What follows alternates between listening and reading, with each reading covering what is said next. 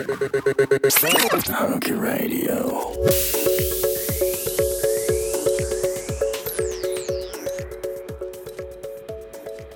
吉野さん。はい。アメリカがやばいっす。やばいですね。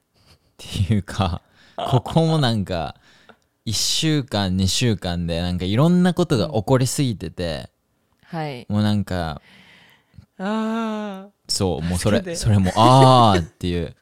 えーって重いよね。なんか。重い。なんかまあ僕ら1個前のエピソードでテラスハウスの話したじゃないですか。うん。ですごいまあ暗くなったじゃないですか。もちろなんりました。人が亡くなってる話なんでしたんで。はい。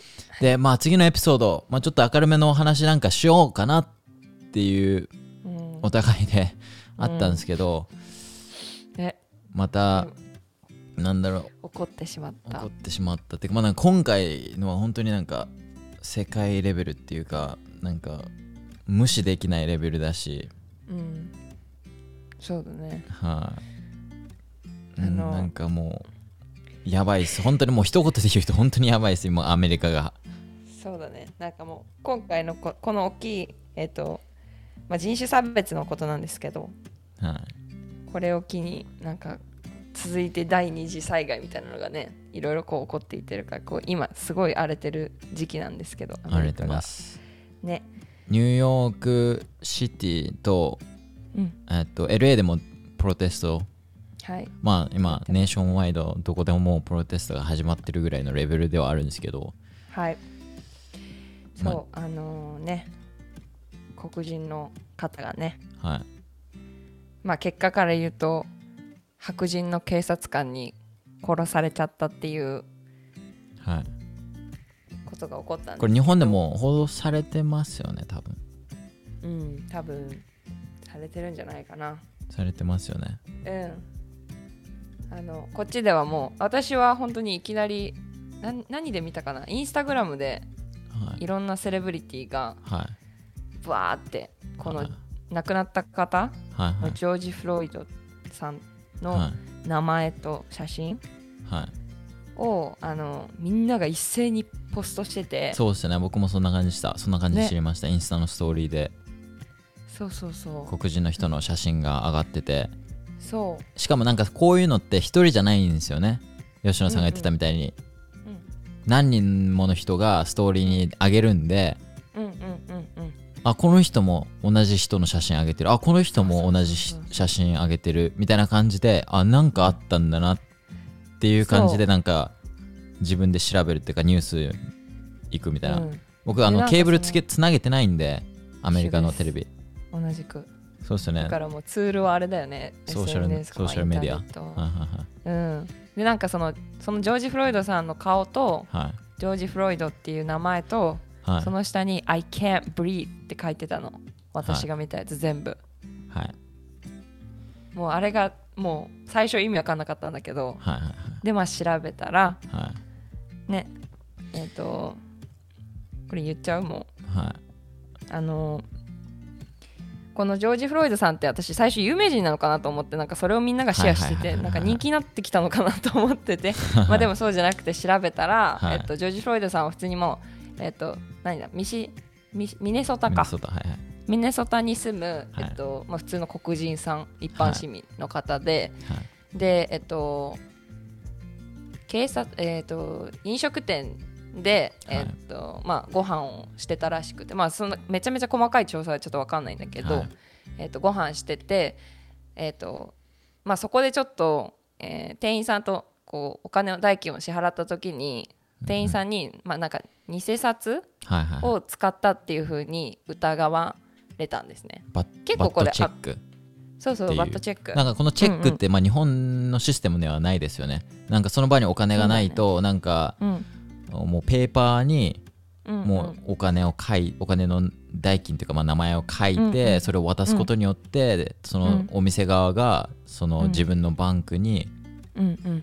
直接お金を引き出してくれるみたいなそうそう。みたいな。そうですね。専用のねそういうチェックがあるんだけど、はい。まあ多分そのチェックが、まあ、偽物っていうのも普通に出回ってたりするんで、はい、まあそれれをこう店員さんがあこれ偽物だっていうふうに言ってで警察に通報しました。はい。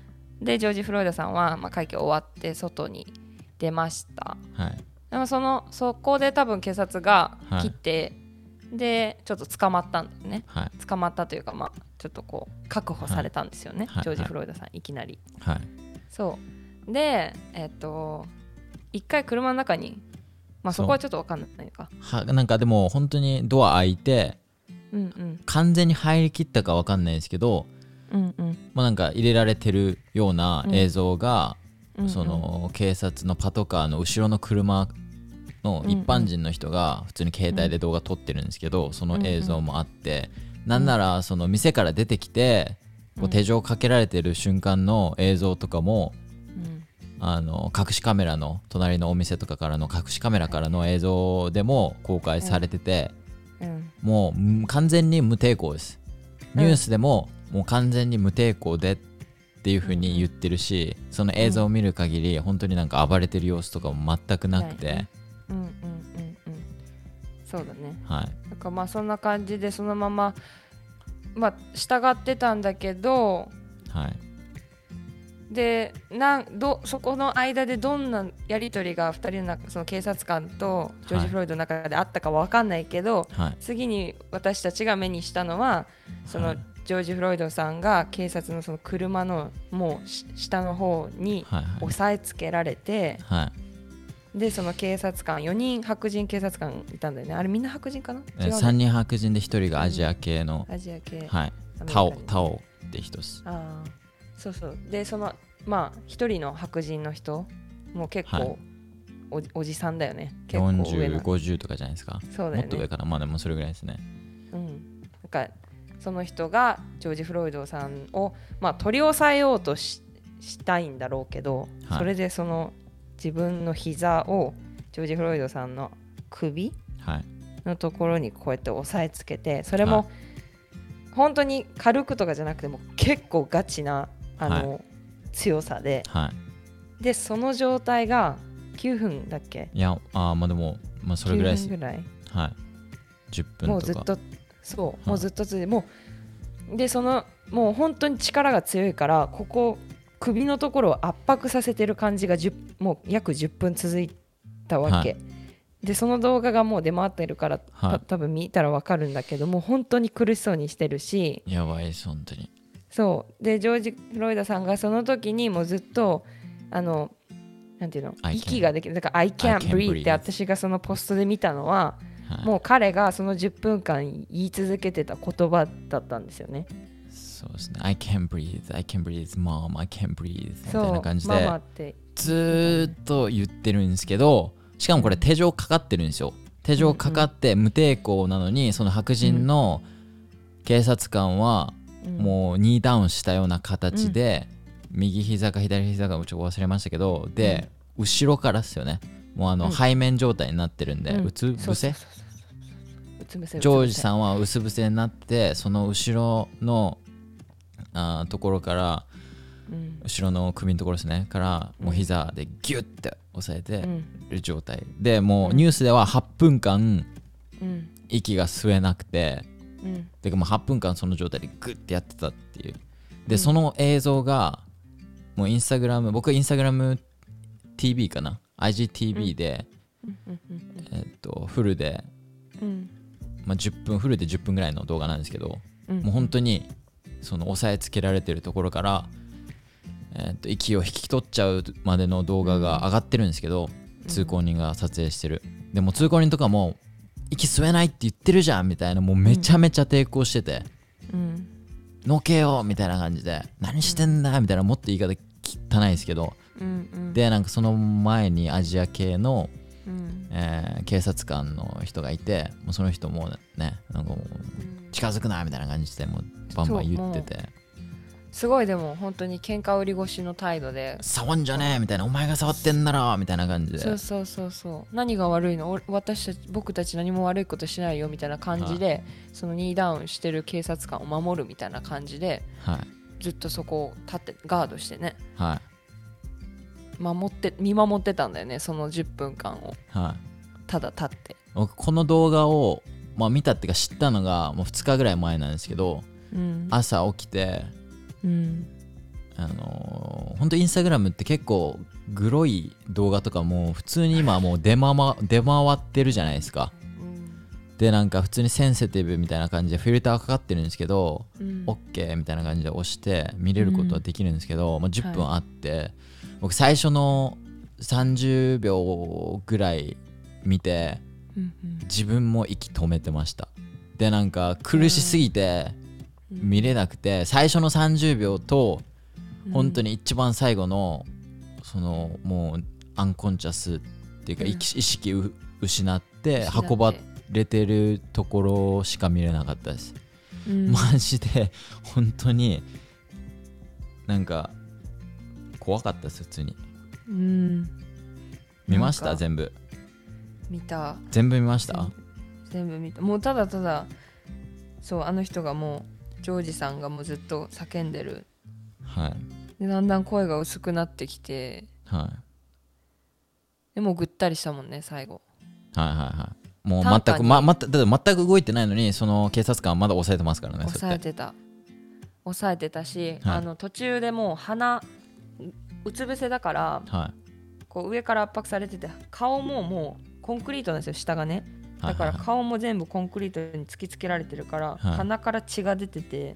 マジですか？それもうん出てて。でそれもその道路で見てるまあややじやじ馬みたいな人たちがいやもう鼻から血出てるからみたいな。で息もできてないから話せみたいなことを言ってた。はい。だから血も出てたんだけど、はい。そんなのももうお構いなしで何を考えたのか分かんないけどそのまま締め続けて。はい。担架がね救急車が来て担架が届いた時にはもうもうぐったりでだったよね。もう、はいもう全く動けてなかったですね。もう、ま、すごい体の大きい人だったよね。はい。もう。筋肉もしっかりついてうんて、うん。ほんと身長もめちゃめちゃ高いし。そう。本当にがもうもうぐったり本当ぐったり。でファーストエイドの人来てはい、あの脈首元をチェックしてるところは見ました、うん。もうそれでもうあもうないみたいな感じになったんでしょう。そうでそのまま救急救急車に運ばれてうん。去っていくみたいな動画ですよね、でこの動画撮影した女の子た、えっと、16歳ぐらいって言ってましたよ。そうなんだ、はい、でその子がなんかインタビューされてるじゃないけどなんか他の SNS でめっちゃ訴えてる動画が上がってて、うん。もう本当に泣きながら、ううん。んなんでなんだよみたいな。本当にトラウマだった、トラウマになった。10分間だった。みたいな。うん。うん感じで言ってて、いやそうでしょうっていう。ね。本当に。うんいやーなんかなんかこんなにもうなんていうの？まあその場にはいなかったけどはい。あれだけし一部始終きちっとカメラに押さえててはいそれをまあ見れる今世の中だからはい。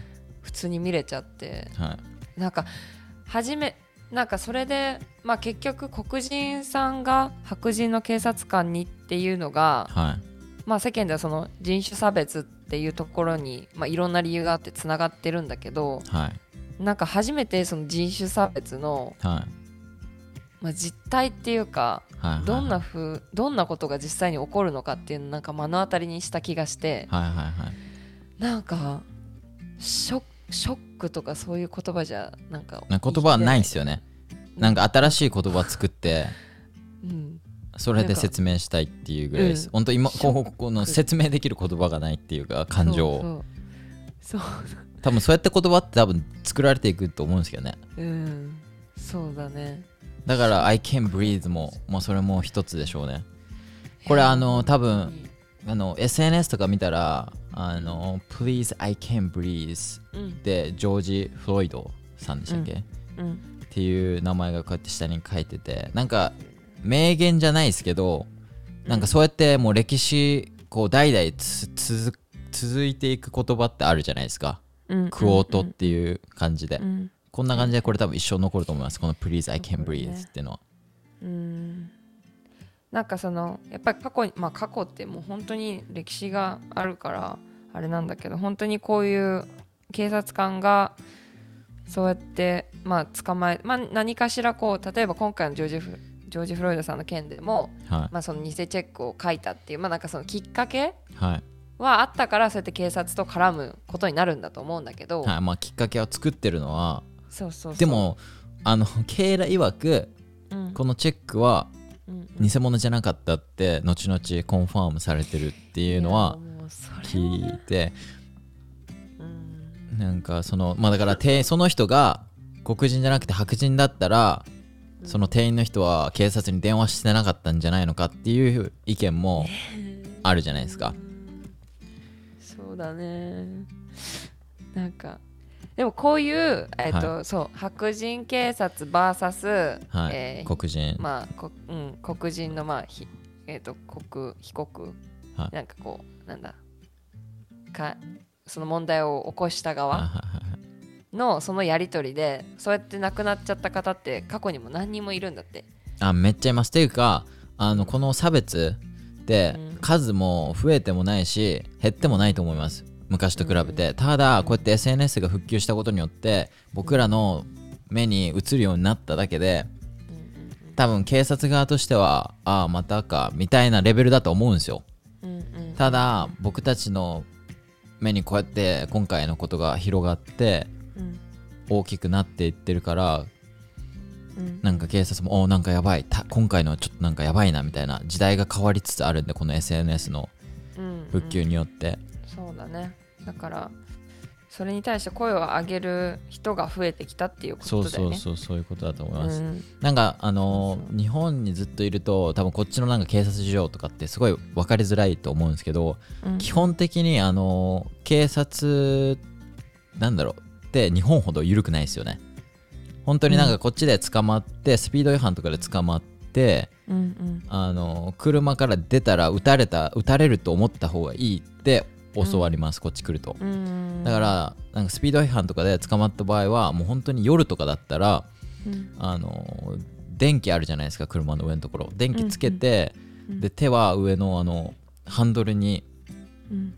しっかり握っとくことによってそなんだろう、うん。その手になんか武器とか拳銃とか持ってないっていうのを、うん。その警察に見せることができるみたいな。うん。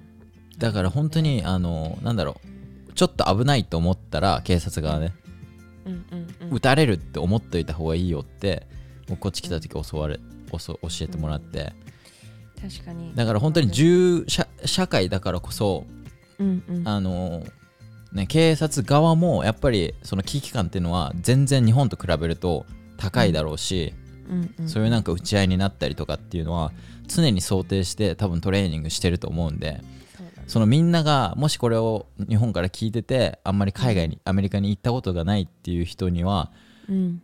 想像以上の多分10倍ぐらいは危機感が違うっていうのはうん。ちょっと覚え頭に置いて話を聞いといてほしいんですけど、うん。うん。もう日本ほどあんなになんか優しく日本の警察官優しすぎますよね。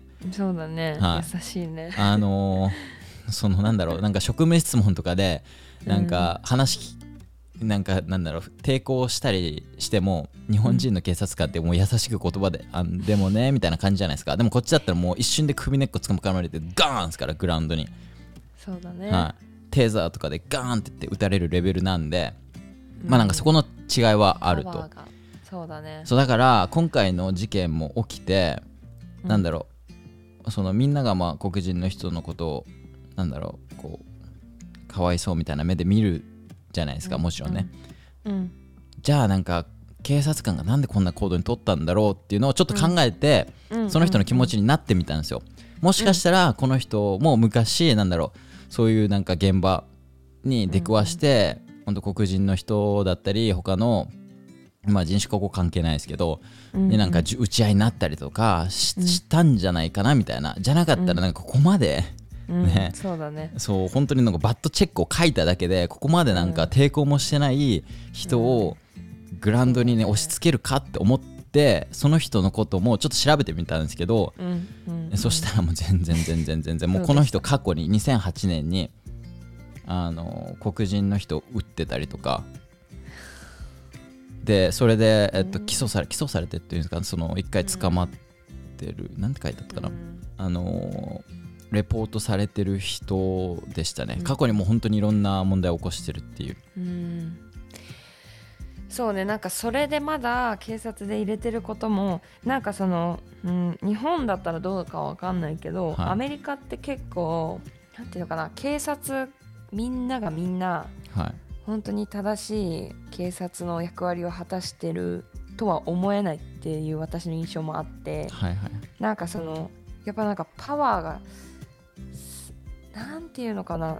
まあ警察官だから何でも要はコントロールできちゃうっちゃできちゃうじゃない。はいはいはい。だからそれをこううまくなんていうのかな。利用してはい。あのー本当は警察官であるべき人じゃない人がはい。警察でそのまま残っちゃってるパターンってめっちゃあると思うのね私、はいはいなんか普通に日常を過ごしててもはい。あのまあ小さなケースで言うと例えば あの警察官がサイレンとか鳴らしたらみんな車一回信号とか無視して止まらないといけないっていうルール、はいまはい。あ、あるじゃないですか。はいはいあのまあ、警察官がこう赤信号になって待ちたくないからはい。赤信号になった瞬間にそのサイレンをウィーンって鳴らして、はい。まあみんな止まるでしょ。はいはい。でそれで僕はあの警察だから権限あるからサイレン鳴らしてるからっつってウィーンって通ってその赤信号をパッて突破して、はい。でそれ通過したらサイレン消して普通にドしょライうもないですねブしたりとかやってることがもう小学生じゃないですか。そう。だからもう でもねほそういう警察官いるんだよね。まあいそうっすよね。普通に、うん。だからなんか日本にそういう人たちがいるのかわかん、まあ、いないわけもないかもしれないけど、はいはいはい。なんかよく見るからはいはいはいその警察官って言って一概にみんながみんえそれな普通にそれやってるとこ見たことあるんですか？えあるある。何回かあるよ。そんな自由っすか？いや本当にあるよ。普通に。だから私は。日常茶飯事。え全然家の前のストリートで2回ぐらいあるし。本当になんかね私はだからし警察官のイメージははい。すごく悪いこっちの言ってあの申し訳ないけど僕僕もあんま好きじゃないですよ。もちろん全員が全員じゃないですけど、じゃないじゃないあのちょっとなんか武力行使みたいなうん。特権持ってますみたいな感じの人、確かに多い気がします。特になんかアメリカって、うん。だからまあまあね人数も多いしはい。あの人種もいろいろあるしだから、は日本のものと比べるのもどうかとは思うんだけど、はまあ実際そういう風に映る私日本人の目には、い。はうん、だからまあこういう問題が起こることも、いはい。まあありえないっていうことではないなって、はこのニュースを見た時には思ったし、正直、うんうんうん。で最初この人えっと criminal charge みたいな何でしたっけ？なんか殺人なんか degree がまあいろいろあるんですけど、うんうん。 first degree second degree third degree みたいな感じで、うん。で、えっと、最初はその、えっと、マーダーのチャージも受けてなくてうんただのクリミナルチャージだったんですよ。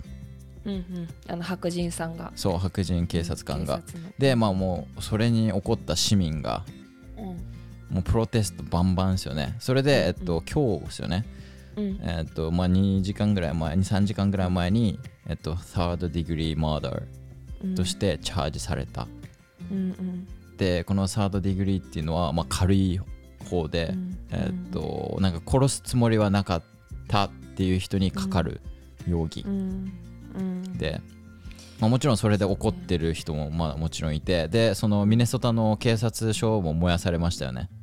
あそうだね、はい。もう火だらけだよね今。はミネソタはい、に、ミネソタのその警察官燃やされでその白人、見ました？この白人さんの住んでる家の周りの警察官の人数、見てない。えっぐいっす。もう何十何百人って言っていいのかな？もう本当に警察官がうん。その人の家の周りをブワーって囲んでるんですよ。囲って。はい。あの本当に多分これマジで動画見ないと伝わらないと思うんですけど、うん本当にあのなんだ戦前のうん。あの戦士が整列してるレ感じです。ガチで。でしかもコロナじゃないですか。だからみんなマスクつけてるんですよ。ガスマスク的な感じで。マジでなんか世界の終わりかってぐらいでそういう警察官がブワーって家の前に並んで護衛護衛護衛か護衛してるようなでまあもちろんそのシチズンの人たちもその人の家行きますからうんうん多分それがなかったら多分今頃その警察官殺されてますけど、そうだね。はい、半端ないです、うん。もうマジでえみたいな。普通になんかそういう動画が SNS で上がってて。うん。なんかそこまでして守るんだっていう。そうだね。でニューヨークシティもあの、うん。黒人の友達が今プロテストとか行っててその子から SNS の動画見たりするんですけど、うんうんもう本当にあの場所忘れましたけど結構それこそな多分本当ダウンタウンの方だとは思うんですけどうんうんすっごい人数の人が今もう暴れまくってます本当に、うん。その動画で見るとねうん SNS のうん。もちろんなんかうん SNS の動画とかで上がってくるのってそのもう本当にやばいところのやばいじゃないですか。うんうんそのプロテスト中の中でも本当にやばいことが起こった時にみんな多分ポストするんで大体。うん。なんでね。本当にもう歩きながらそこら中のゴミをうん道路に投げてるうんとかだったり、まあ警察官もいっぱい出動して、うん。であの手錠とかもよみんながよく見る手錠あの金具の手錠とかじゃなくてもうあのリストバンドみたいなやつですよね。をもうなんかうん。30個ぐらいもうみんな警察官つけてるんですよだからもういつでもこう大人数の人を逮捕できるようにそうね。そう常に持ってるみたいな。うん。そうはい。ね、なんか本当にまあその警察官たちもねプロテストはプロテストで止めまあ暴動を起こすから、はい、ねあの見逃してられないから多分そうやってね止めようっていう風になってると思うんだけど、はやっぱり実際あの他の、うん、そういうことをしない普通にあの自分の役割を果たしてる警察官たちも今回のことに関してはすごい怒ってるしいはい。あのその白人さんジョージさんを殺した殺したっていうかまあそうだよね。殺しちゃった、えっと白人警察官に対して警察官はこんなことをするべきでないってもう声を上げてたりとか泣いてたりしてる警察官もはい。でビデオで見るし、はいが本当にみんながみんなそうじゃないっていうのはもう絶対そうなんだけど、はい。まあ、ただねプロテストを止めるっていう意味で、はい。ね、そういう動きもしないといけないから、はいはいはい。本当になんか複雑なんか本当にいろんななんていうのねこう目線が目線っていうかまあ視点がまあって、あまあありますね。そういろんな人のだから動きが今全部みもうぐちゃぐちゃになってるから今こんなに荒れちゃってて。はい、でもなんかこの大きな今プロテストだったり世界的なまあ社会現象が起こってる裏でうん。なんか政治がこそこそこそこそやってやってそうなのが怖いです僕は。えー、そんなところも見ちゃうの？いや多分そこそこだと思います。あのーなんだろう。上の人じゃないけど国のトップはこういうなんだろう人種がちょっとカオスになってるタイミングを見計らって裏で政策を打つんですよ、うん。でそういうのがもうヒューって通るんですよ。メディアは報道しないでこういうのばっかり今人種のこういうのばっか報道するんで。うん。だからなんか一番は意外とそそこちょっと怖いなっていう裏でなんそかそう裏でなんか政府がどう動くのかなっていうのはちょっと怖いですけどね。これに対してのトランプのツイートも見ました？見てない。僕ちょっと覚えてないんで今ここでパンって言えないんですけど、うんうん。ひどいっすよまあまあ。もそう暴れ暴れん坊っすあいつは常に。うん本当に。なんかなんだろう。そのまあターゲットとかであのうん銃撃っていうかもうちょっと説明してもらっていいですか、吉野さん。これ半端ないじゃないですか 本当に。吉野さんから僕も聞いたんで。あそうそう。なんか本当にだから今ミネソタがもう荒れててまあなんで なんかターゲットっていうあのなんていう日本まあチェーンチェーン店。そうですね。何あれ？日用品売り場まあ声優みたいな感じで思ってもらえればいい声んですよ優みたいな感じ。そうみたいなお店があってもそこにもうみんなもう多分それプロテスターたちなんだけどもとにかく、えー、とこういうことをし続けてこれを OK とするんであれば僕らもあの何でもやってしまうよっていうのを多分見せつけたいんだと思うのね。はいはいはい。だからあのそのターゲットっていうお店にもう銃もう銃でうわーって窓割って、はい。中のものに火つけて、はい。もう何でももう何万引きっていうかもう物もと取るしもうミネソタのそのターゲットがもうボロボロなの。もう火だらけだいしでそういうことがもういろんなところで起きてるのミネソタの。はい。そう。それがまあターゲットっていうのがちょっとなんか皮肉だなみたいな話はしてたんですけど。ターゲットだけにターゲット。にされるみたいな。それそこかけてたらちょっとあれだけど、それはねでもなんかこういうことが起こってるじゃないですか、うん。それに対してトランプはなんかこういうことを繰り返すんだったら、うん。うんあの軍を送るみたいな、うん。でなんかそっちが撃ってくるんだったら撃ち返しますよみたいな感じのツイートをもっとなんだろうアメリカンヒューモアにな感じでツイートしてるのを見ました、はい。そうだね。もう彼は何でもツイートに書くからね全部本当そうっすよマジで。をね本当に。でまあなんか今回、回のことあって僕のなんか、まあ、ケイラの黒人の友達とか、うんうん。アメリカで生まれてるのに、うんうん。アフリカにうんうん移動しようっていう人とか、うん黒人の人で危ないからもうアメリカに住めないみたいな感じで言ってる人もいるしうんうん。あのまあこれ聞いて聞いてちょっとなんだろうあなんだろう人種差別って多分一生なくならないなって思ったんですけどうんうん。あの自分にこれ黒人の人が言ってたんですけど自分に息子娘が生まれた時に、えー白人の、えー警察のユニフォームを着てる人たちはギャングだっていう風に教えて育てようっていう風に言ってて、うん。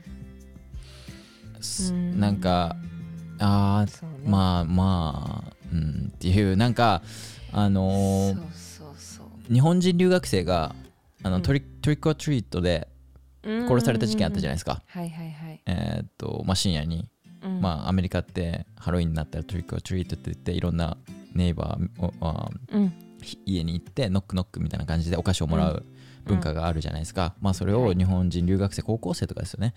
はい。の子が、まあ、アメリカの文化をね味わうために一緒の、一緒にやっててうん。で、まあ、ある一軒の家に行った時に、うん。そのまあ撃たれちゃって亡くなっちゃったみたいなニュースがいつ結構前ですよね。もう20年ぐらい前ですかもうそんな前じゃないか、まあでもそれぐらいですよねそれぐらい。のあれは、うん、話が出回って日本ではすっごいニュースになったじゃないですか。ね。そのニュース後アメリカって危ないっていう風潮になったと思うんですよね、うん。うんで多分留学行くのも危ないなみたいな。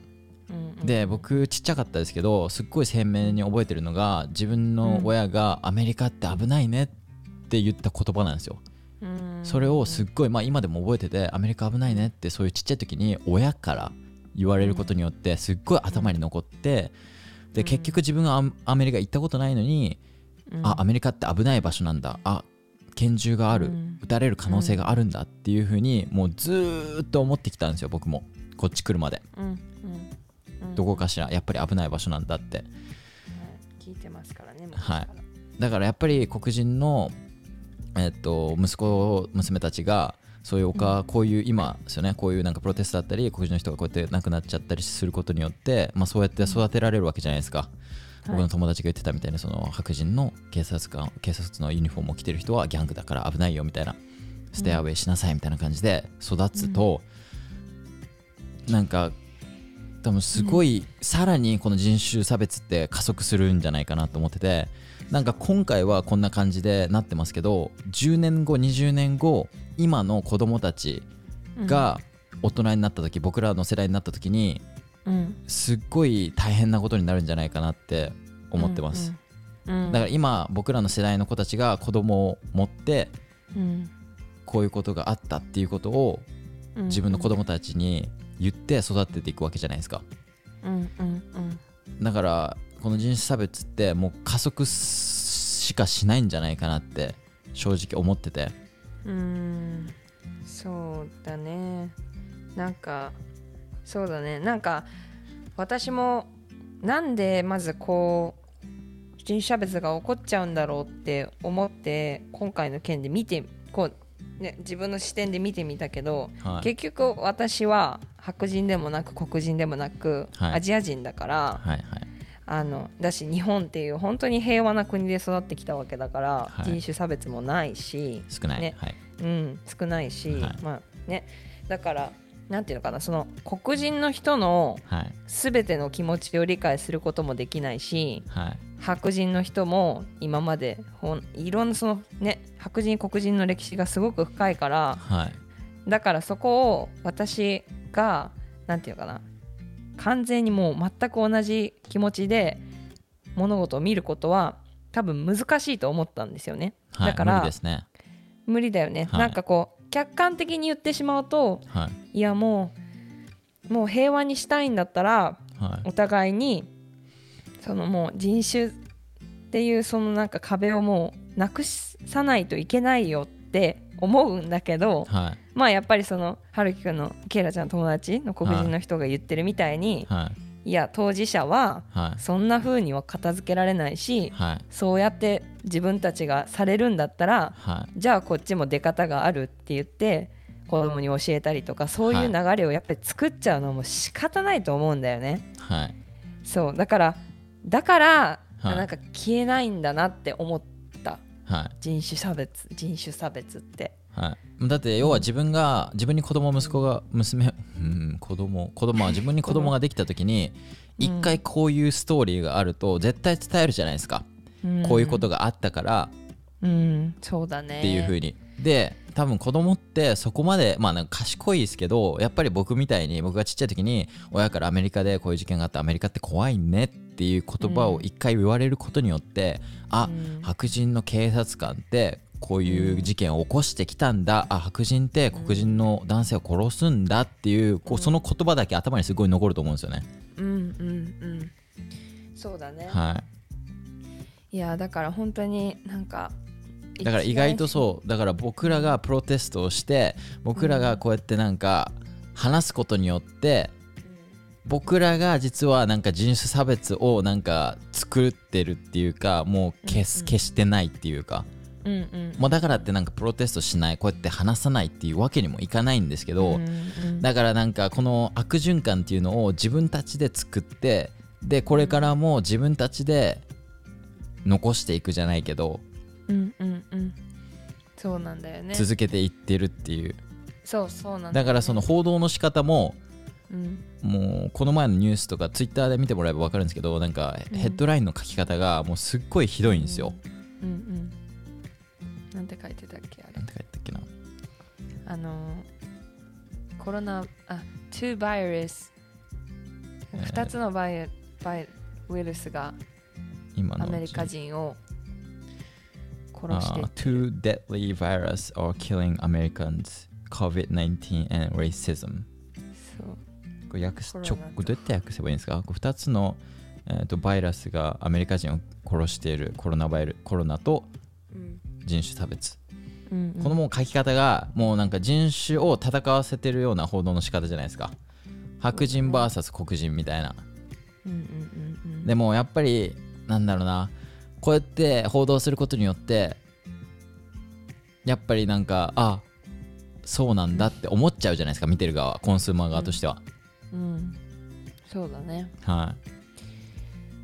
そう。だからなんか本当にうん。なんか本当個人的に思ったのはもうなんかそんな簡単なことじゃないんだなって。今まで人種差別ってなくなればいいのにとかって思ったことも何回もあったけどはい。それはなくなってほしいですけどはい。でもそんな簡単なことじゃないんだなっていうのをなんかこう今回のこの事件でその白人からの視線黒人の視線で私アジア人としての視線っていうので見てみたら、そそんな答えに自分の中では行き着いたかなっていうもう本当に難しい問題だなって改めてなんか感じましたけど。そうですね。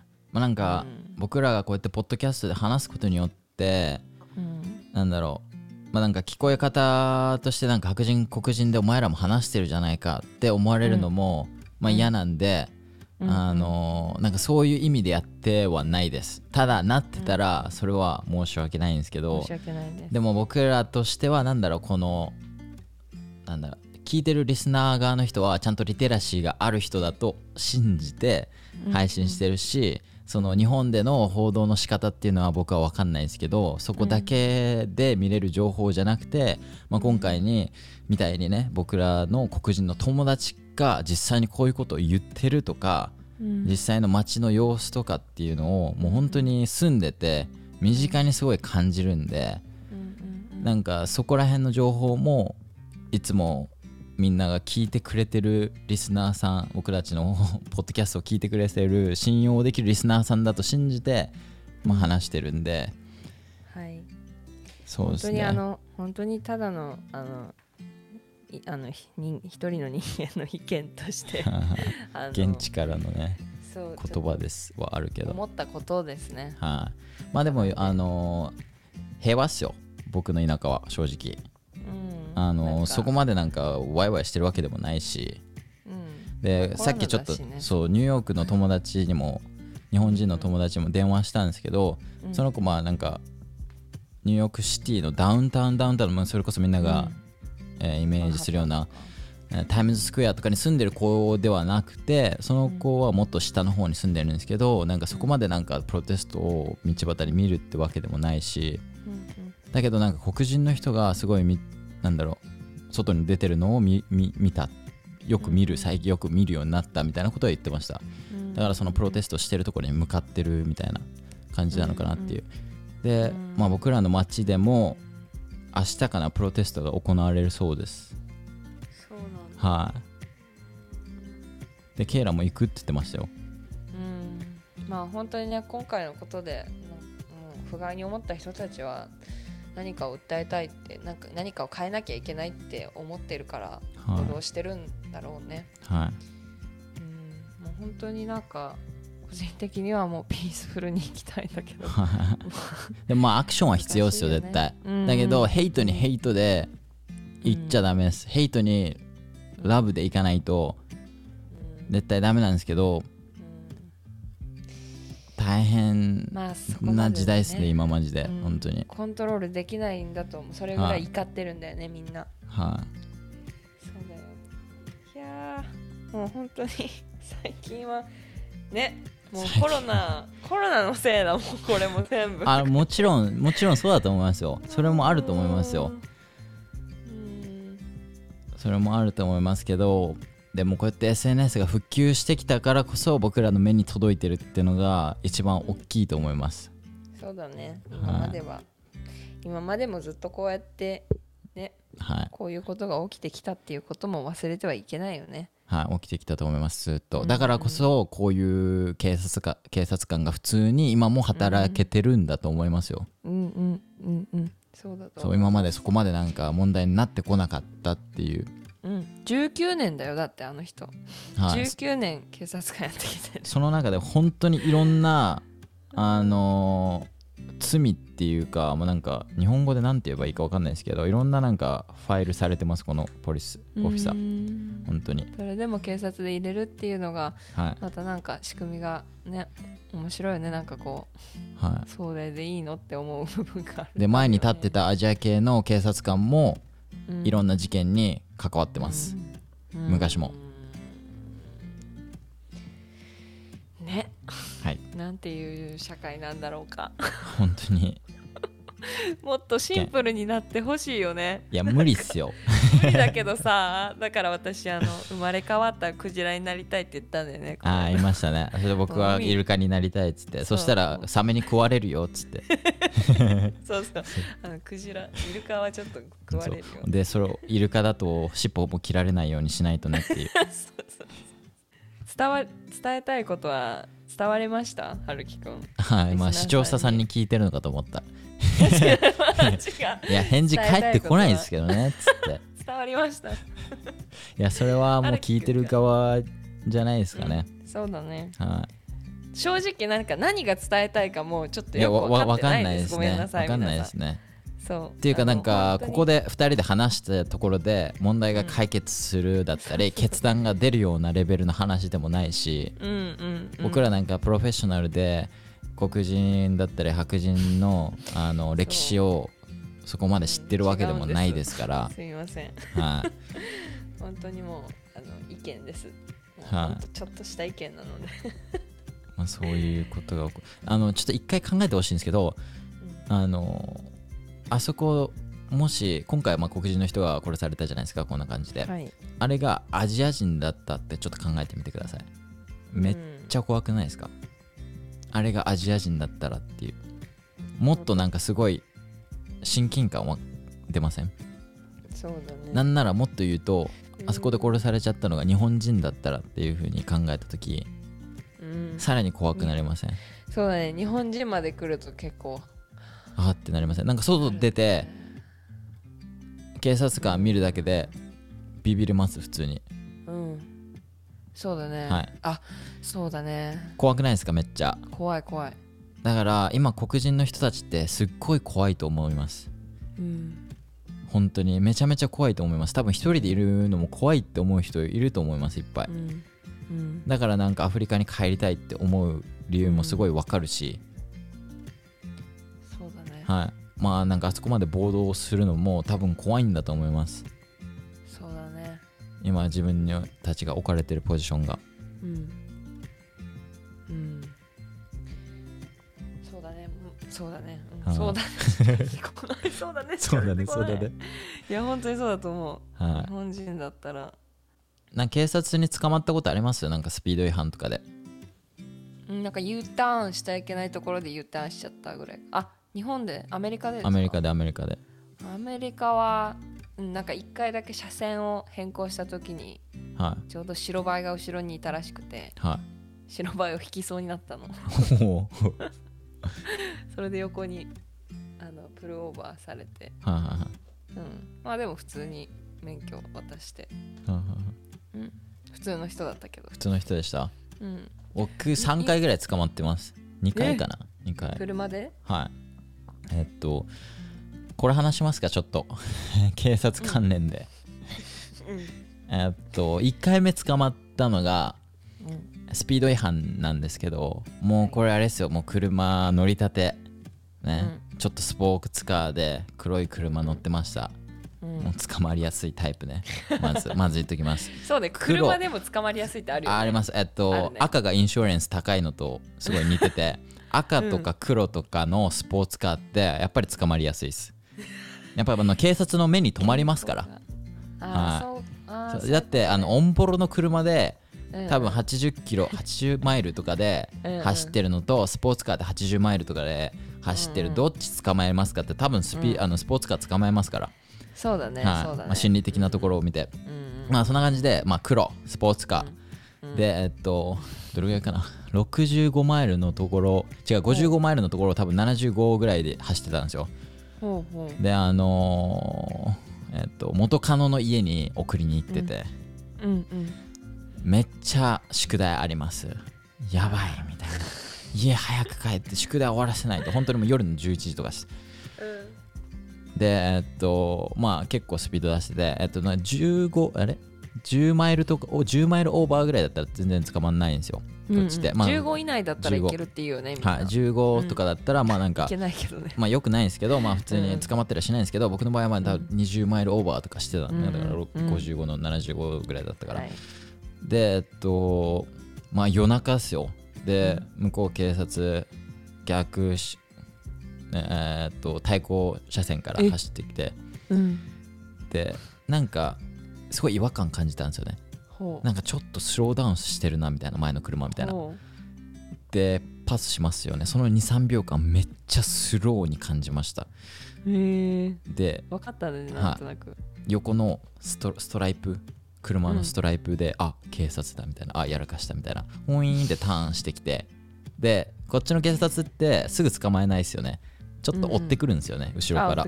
後ろからそれこそなんか10分ぐらいちょっと追ってなんかさらなさらになんか違反したらもっとチケットつけてやろうみたいな感じで、はいはい。10分ぐらいなんだろう後ろからついてくるんですよ。まあだからそれがあり、まあ、サイレン鳴らされサイレンなんないですよねこっち。光だけですよね。違います僕のところはあのーパトカーのライトだけです。ライトだけで、あのサイレンはなんないです。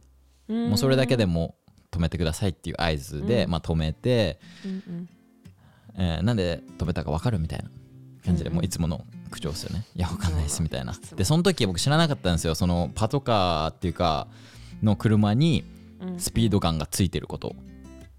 うん警察日本の警察ってないじゃないですか。うん。うん要はあれでしょ？春樹くんの車がはい。何キロ何マイルで走ってるかっていうのが分かると？そう一瞬で分かるんですよ、うーん。あの対向車線から走ってきてても。はいはいスピードガンついてるんでそれぞれの車に、うん。でまあそれでまあオーバーしてます。チケット切られます。でそのチケット切られた時まだ僕パーミットだったんですよ。うん。仮面状態だったんですよ。で仮面の仮面まあなんかこっちって、まあ、仮面がパーミットってその後にロードテストを受けて、うん。うんで、ね。ちえ？なんだっけ？パーミット状態だっけ？違う多分取って違うわ。うん。そのえっとドライブライセンス取ってうん。えっと本当に数ヶ月も経ってなかったんですよね。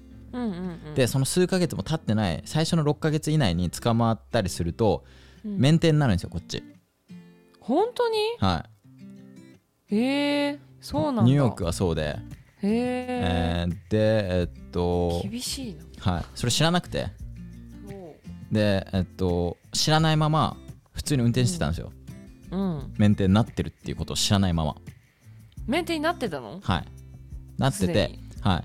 これ結構あのアメリカ来て初めの方で車ほんと取り立てのところで免停じゃあになっ最初一回てますなんか捕まったってこと？そう最初だからスピード違反で捕まってはあ。それでまあ点数取られうん。で罰金2万円ぐらいですよね。はいはい。でメンテでそれでも免停食らってたんですよねその時に、うんまあなんか数ヶ月後先に免停になりますよみたいなノーティスは手紙で来てたんですけどうんなんか同じタイミングで似たような手紙が来ててそれはそのなんかファインを払わないと免停になりますよみたいな。はいはいでまあ結構こっち来てうん。英語もそんなにねはっきり分かってない状態でうん。あお金ちゃんとなんだ罰金払えばうん。あの免停はなんないんだみたいな感じで軽く捉えてたらその2枚目の手紙その何ヶ月後に免停になりますっていう手紙をちゃんと理解してなくて普通に運転してたんですよね。でだから、えっと、要は免停の状態で車を運転してたんですよね。夏かな、はい。夏休みの時に。でその時に、あのもう一回捕まったんですよね。いや。その時はもうパニックっすよこっちからしたら。うん。でその時もあの測ってたんですけどもうすごい警察に敏感になってその後。はい。どれぐらい後ろフォローしてくるんだろうみたいなことを測ってたら15分ぐらいずーっとフォローしてくる警察官が後ろにいて。うん。であの何なんだろうみたいな。スピード違反もしてないしうんうん。信号無視もしてないしちゃんと運転してるのにうん後ろからパトカーがずーっとついてくるなみたいな。ほでこれ夜っすよまた。ね怖いっすよね普通に。うん。警察官がずーっとついてくるんですよ。しかも、あのー街とかじゃないですからね走ってるところ。本当に田舎で何も車がいない。真っ暗。雑木林。そう。自分と警察そう。オラと警察官。オラ。オラと警察官でずーっと55マイルの道路をうん。45マイルで走る俺みたいな仲良しこう並行するみたいだからいつもなら65とかで走ります。55だったら、うん。それでも全然あの捕まんない捕まんないっていうかまあそれなんかみんなやるっていうか普通なんで結構こっちだと、だけどその時は5545で走るっていう。もうトロトロトロトロ、それが15分間ですよ。15分間続いてでその時も元カノ乗せてました左に。右か。な それ元カノやな。そうなんですよ。疫病神なんですよこの女の子マジで。そんなん言ったらあかん。疫病神は失礼。でその子のお家に入る一歩手前でうん。ライト。ここれあの私有地に入ってから警察って捕まえることできないんでその前に捕まえないといけないんで。あそうなんだ。はい。だから僕これ後から教えてもらったんですけど友達に、うん。そうやってずっとついてきたらうん。どっか入るみたいな。そしたら警察って捕まえれないからみたいな。だから本当にその子の彼女の元カノのドライブスルーに入る本当もうだから静木出した瞬間もうライトですよ。へえもう狙ってたんですよそこまで。なるほど。で免停なってます。なんでついてきてたの、警察は。だから多分もうあの車スキャンできるじゃないですかこっちの警察って、うん。ナンバープレートをスキャンすることによって情報データがバーって出てます、あこの子免停なってる。っあそういうこと？ていうのをもうあの警察のパトカー内でできるんですよ。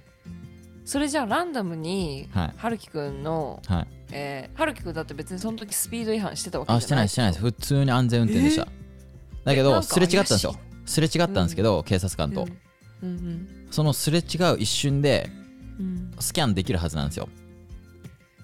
はあ。勝手に？まあわかんないです。な。なんかそこら辺のなんかシステムよくわかんないですけど、そう多分 イエローフラッグレッドフラッグみたいなの立ったんだと思います。そのすれ違ったところで、そういうことね、はい、でそのまま怖っ。うん。尾行されてそれがはいはいはい。15分続きますみたいな。なるはいほど。はあ。でライトが光りました。そうです。であのなんか僕頭痛薬車に乗せててうん。ドラッグですよ要は。はいあのーそうなんですよ。警察こっちの警察ってそういうなんかドラッグとかにすっごいやっぱり、まあ、いろんな事件起きてますからうん。あの細かいんですよ。ねで、お前そうそうお前その薬なんだみたいな。あいや頭痛薬でみたいな。普通に処方箋っすよみたいな感じで説明してもお前取りすぎてないかみたいな。オーバードースしてんじゃないかみたいな いやいやいやいやいやいやみたいな。しかもすっごいでっかいじゃないですかこっちのなんだろう、うん。薬入れって入れるケースって、うん。でっかいのにすごい薬の量って少ないじゃないですか。処方箋される薬の量って。だからなんかでっかい箱にすっごいちょっとしか残ってなかったからお前絶対オーバードースしてるだろみたいな、いやしてないしてないしてないしてないしてないしてないみたいな、まあ、そこでまず疑われます オーバードースドラッグですよね。でお前メンテになってること知ってる？みたいな。いや知らないです。みたいな。まあ知らないです。なんか言い訳になんないですから。まあそれで。うん。1枚ですよね。チケット1枚。うん。であの曲がるときお前レーン踏んでたぞみたいな。これマジであの警察のあるあるなんですけど うん。チケット切りたいんですよね向こうは。何枚も、はいはいそう切れる分だけ切切りたいんですよ。うんうん。こっちってなんかあのチケット取った分向こうの給料上がりません？個人の。そうそう。なんかノルマがあるんだよね月に、はいだから月末は結構 あの警察官が結構もう荒れてる。活動しているっていう。そうだからなんかコミッションじゃないですけど彼らなんかそのねミッションがあるからコミッションでいいいやマジでねそういうシステム本当にそうだったらもう本当なんか終わってるよねそうだから結局チケット2枚2枚っすよねそこで。うわー。レーンを踏んだって言って。はい踏んでないです。めっちゃ綺麗。にだってそれは後ろから警察ついてきてんのにそうだよね。ちゃんめっちゃ綺麗に運転してたのに、うん。もうだからそれであのコート行くじゃないですか。こっちってあのチケット取ったチケット切られても警察官にまだ戦えるんですよね、戦えるいや俺はギルティじゃない。いやギルティですみたいなことを選べるんですよ。まずね。捕まると手紙が届いて、はい。ギルティですか？ギルティじゃじゃないですか、うん。みたいなのを 聞いてくれるんだよね。チェックチェックボタンがあって、だからギルティですっていうのをチェックすれば、してその手紙を返して送り返したらその後にビルが届いてうん。お金を払うみたいなファイン罰金を払うみたいなシステムなんですけどそこでい。や俺はギルティじゃないっていうのをチェックしてうん。あのコートで戦うこともできるんですよね。結構みんなやるよね。はい、僕もやったんですよ。やれって言われてそれは、うんだって知らなかったんだろ？みたいな免停されてたこと、でそのレーンレーン踏んだのもうん。もうなんか嘘っぱちっていうか向こうがただただつけてきてるだけだからみたいなエキストラで、うんだから戦いに行こうみたいな感じでうん。行ったんですよ、うんでコート行くとその、なんだろう裁判官の人と話す前に一人話すじゃないですか、うん。となんか事情を聞いてくれるみたいな人がいるんですね。でその人とが、まあ、結局そのファインをちっちゃくしてくれたりその点数をちっちゃくする交渉をしてくれるんですよねだからもしここの場で今ギルティっていうことを認めたら、えーっと本当は400ドル。うん。罰金払わないといけないけど200ドルにしとくとか。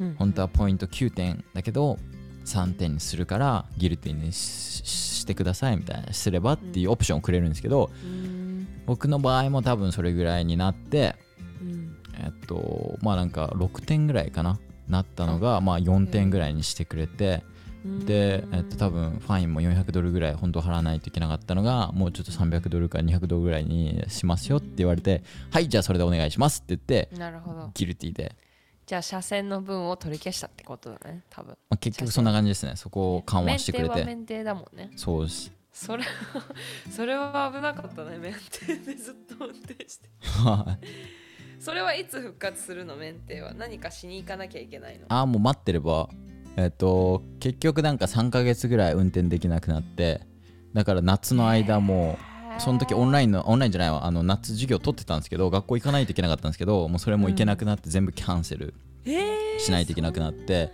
そう。で夏3ヶ月間もう家にあそうなんだ。ね車ないと何もできないもんね。できないですね。もうだからもう家にもストック状態でした。あら。はそうなんだね。じゃあ結構お世話になってるんですね警察さんに。いあ結構ですね。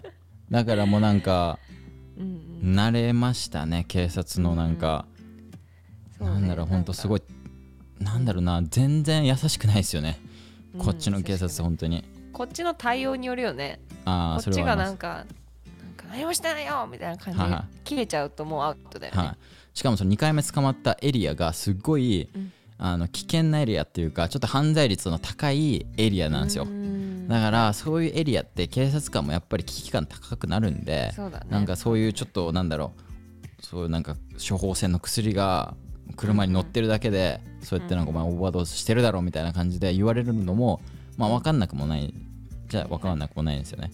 でも僕2回捕まったんですけどどっちも同じエリアなんですよ。お。やっぱりいるんだね。あのよく警察がはい。そのエリアって。うん。すごい多くて。うーん。そこで。そっか。そう。もでその、えっと、黒のスポーツカーサマランって呼んでたんですけど、うほう。こっちの人車に名前つけるじゃないですか。侍がラン走るっていうことでサマランです廃車しました。なんで廃車したの？ササマランもうあの不吉だから。いやもうは走らなくなりましたんでけもう結構これ前の話ですよ。いつ3年ぐらい前じゃないですか。言うて。あそうなんだ、はへえサマラン。サマランサマラン。走らなくなって。そうみんなね多分アメリカに留学したらあもう本当になんていうの特定のとこ行かない限りは絶対車必要になるの。なりますね。はい、ねあのこういうあのチケット切られた時はどうしたらいいかみたいなやつもちょっとメモしておけば 役に立つ日がそう。ねあれだよね。春樹くんは学んだんだよね。えっとああもう最初に学びました。うんうん。それあれですよ。この出来事全部言うてあの最初の夏ですよアメリカ来て。そういうね最初に起こるんだね。もうだから最初になんかいろいろやらかしてきたんで、うんうん。あのやっぱ根性座りません？やっぱり。そうだね。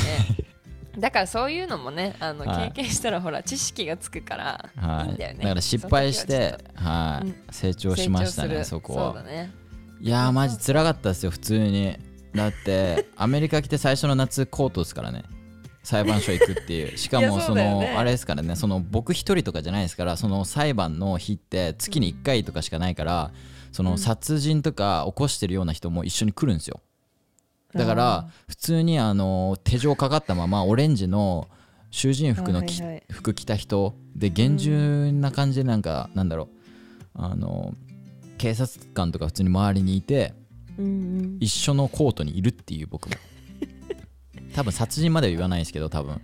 殺人してる人って多分違うコート行くと思うんで、はい。まあなんかそれこそそうやってジェル入ってる人刑務所に入ってる人とかもその場にいるんで俺スピード違反。お前オレンジの服みたでもいななんか僕何したんだって思っちゃう。はい、もうなんかやばい。本当にそうそう本当になんか犯罪まあな犯罪者なのかっていううん。ぐらいのね。レベルで自分に思ってました、そうだよね、はいやもう本当に。そう。でまあ結局なんかそのコートのなんだろうあのー裁判官の人の目の前に立って一応こうやり取りはするんですよね、ギルティって言っても、はい。でその人なんかなんだろう。あの付き添いでおあのベンのお母さんも来てくれたんですけど、うん。あのとりあえず「イエス」って言っとけばいいからみたいな感じで、もうギルティってサインしてるからなんかそこでなんか変なこと言わなくて大丈夫だよみたいなことを教えてくれて、分かった分かったみたいな感じで、イエスだけ言えばいいんだなみたいな感じでそのうん。裁判官の人の目の前に立って後ろ、はい。もう本当にみんなが思う裁判所ですよ。後ろに人がいて、うん、でそのオレンジの服着た手錠がっつりの人も後ろにいますみたいな、はいはい、待ってるんだね。そうそうそう。で、まあ、読み上げられますよね「ハルキブラブラブラブラブラ」みたいな、はい、その裁判官の言う言葉の英語難しすぎて何を言ってるのかもうマジで何も分かんなかったです。はい、専門用語すぎてだから、どのタイミングでイエスを言えばいいかも分かんないんでブラブラブラブラブラブラブラシーンってなってイエスみたいなそうそうそういうそういう繰り返しを3回ぐらいやりました。紙ペーパー持って向こうは読んでるんですよ、なんか。をうん。で、まあ、無言になります。あこのタイミングでイエスかな？みたいなこと思いながらまあまあタイミング見るわけじゃないですか。うん。で向こうの、まあ、おじいちゃん裁判官の人がこう顔を上げるんですよ。上げて僕の方を見てくれるんですよ。あこのタイミングだ。イエスみたいな。イエス。そうでも内容はちょっと内内容一切分かってない。だからあそこで「お前サードディグリーのマーダーでしょ?」みたいな感じでうん。言われてても僕分かんないです。多分 イエスって言ってます、ねイエスってね、はい、はそうなんだな。英語力のとこでね。い、いや多分今言っても僕正直分かんないと思います。かんないと思う、はい。私も。うん。なんかね。あの裁判所のがの人たちが使うあの英語ってマジでマジで分かんないんで、うもうそれはね。今でもなんか YouTube とかで動画とか見ても分かんないですもん、うん。何話してるか、うんうんうんうんそうね。はい。まあだからそこはちょっと あの頭が頭使ってちょっと乗り越えないといけないんですけどね、まあ、なんかそういうこともありました こっち来てから。なるほどね、、はい。やいろいろありますからね。こっちに来るとはい、こんなことだけじゃ済みませんよね。はい、本当に。ね。あの一緒にいるベン。はい。あいつもあのつ捕まるっていうか、まあ、警察に止められてます。10回ぐらい。10回ぐらい。マジで、はい。だけど、1回もチケット切られたことないんですあいつ。1回もないです。もう本当そうそういうことだよね。だから、本当にあのだから接し方ですよ。それもありますね。の相手も人間なので、はい、もうなんか「ヘイヨー! 」みたいな感じですからあいつは警察に捕まっても。悪い気にならないんだろうね彼に話して。はい元気？みたいな。調子どう？みたいな感じで。全部乗り切ってそう乗り切ってますね。素晴らしい力だと思いますそれも。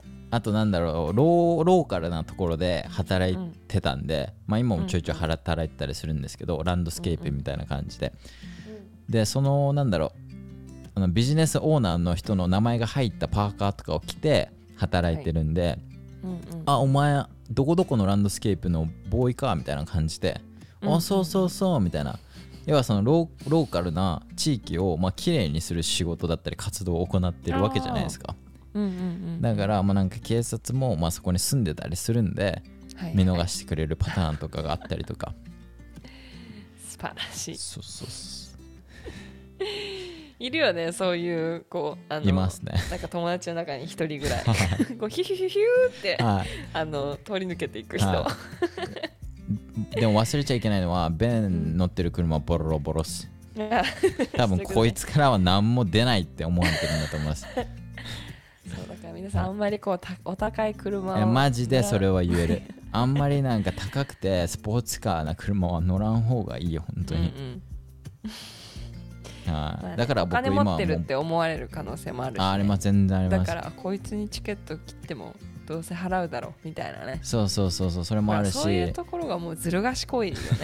そんなことで警察大丈夫って思っちゃうね。あーこの子払う力ないなみたいな、うんうんうん。そいやもうう本当になんか僕の車今サマランジュニアス。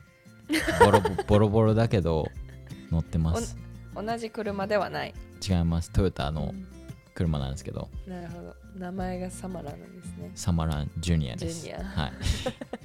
ボロボロだけどチケット今まで切られたことないし止,、ま、止められたこともないんで。うんうんうん。順調ですね。順調っす。うんうんうん。まあねみんなあの多分留学して車買うってなってもまあ新車とか買う人まあまあいないと思うから。はい。みんなね多分中古車から日本みたいにねはい。あの新車ばっかり買うようなはいあの文化はないのではいはい。みんなまあ大体中古車に行き着くと思うんですけど。はい、もうボロボロの車がいいっすよ。マジで。ボロボロだよ。もうなんか、ワンチャン走るかな、走んないかな、エンジンかかるかな、かかんないぐらいの車で、いや危 OK。ない危ないそれ。OK じゃないし。それでもまあ、50、60万ぐらいのやつは買った方がいいですけど、そうだね。まあそこから、うだね。そこら辺で5 OK。60 5、60万でうん。OK です。だとそう思います。ですね、はい。なら安全ですよね、はい。あの問題もおそらくないだろうし、はいって予想ですけど。はい。はい。なんでまあ、こんなぐらいですね、エピソード6。エピソードはい、ちょっとあ6か。の重くなってしまって。すみません。世間が重いんで、あ、今重くなったなって思った人は、あの、僕のハイキングの動画見てください。あー。17分間の はい。見てないですかまだ吉野さん。見てないよ、マジで笑いあり恋愛あり 感動ある恋愛あるの？恋愛あります。ベンベンが通りすがりの、えーっと女の子に恋に落ちます。お で電話番号を聞きに行くんです。ーおー。それも全部動画に入ってます。分かった。もうすぐ見るわ。泥まりみれになるやつもいます。で 出費するやつもいます。いろんなあれだね。そう本当にいろんないろんなことが起きる17分間でもう多分あの動画で笑えない人はちょっともううーん。ちょっと問題あり。問題あり。心くすんでると思う。うん。じゃあこの後もう速攻見よそう。多分多分このムード一瞬で変わると思う。はいよかった、はいそういうのが大事なんですよねやっぱりう、ね。そだからこれからも素敵な YouTuber さんでいてください、うはいいます。多分僕ができるところってそこなんだなって思います。うん。こうやってなんか海外に行けない人だったり、うん。あの暗くなった人たちが見た時に疑似留学っていうのを体験できるような動画だったり、そうだね。見てて自分がそこに入れるようなうん、動画っていうのを多分これからも作っていかないとなっていう。お願いします。だからなんか結構なんかカメラマンとかをなんだろう雇ってなんか僕らが遊んでるところを撮影するっていうことも一回考えたんですけどいやでもそれじゃないなと思って僕がカメラを持ってうん。僕がその平だったりベンの近くまで行って撮影する仲間にグループに入って撮影できるじゃないですか。僕は持ってるんで、うん。なんで多分それが大切なんだろうなっていう。要は見てる側からしたら僕あの見てる側はなんだろう僕になってるような感覚になれるじゃないですか、うん。POV みたいなはいはいはい。そうだね。なんで、まあ、なんかそれが響くのかなっていう。みんなはるきくんのことが好きだからはるきくんの作る動画が見たいと思いますよ。あそうですよね。流す。はい一生僕が編集します。はいお願いします、一生僕が撮って一生編集します。死ぬまでやってくだ死さい。ぬ 死ぬまでやめます。あのースポンサーよろしくお願いします。よろしくお願いします。僕が一生動画作れるように。はい。80歳になっても作ってられるように、はい。でもみんながこうやって動画僕の動画を見てくれるから僕が動画内で出費できたりこれ見てもらえばいいんですけど出費できたりこうやってなんか楽しい動画を作れるんでうん。これからもお願いします皆さん。はい。ってな感じでインアウトロがもうないんですけど今入ってる体で。はい。はいエピソード56 6でしたはね以上です、はい。次のエピソード7でお会いしましょう。しましょう。じゃあね。バイバイ。バイバイ。Have a nice day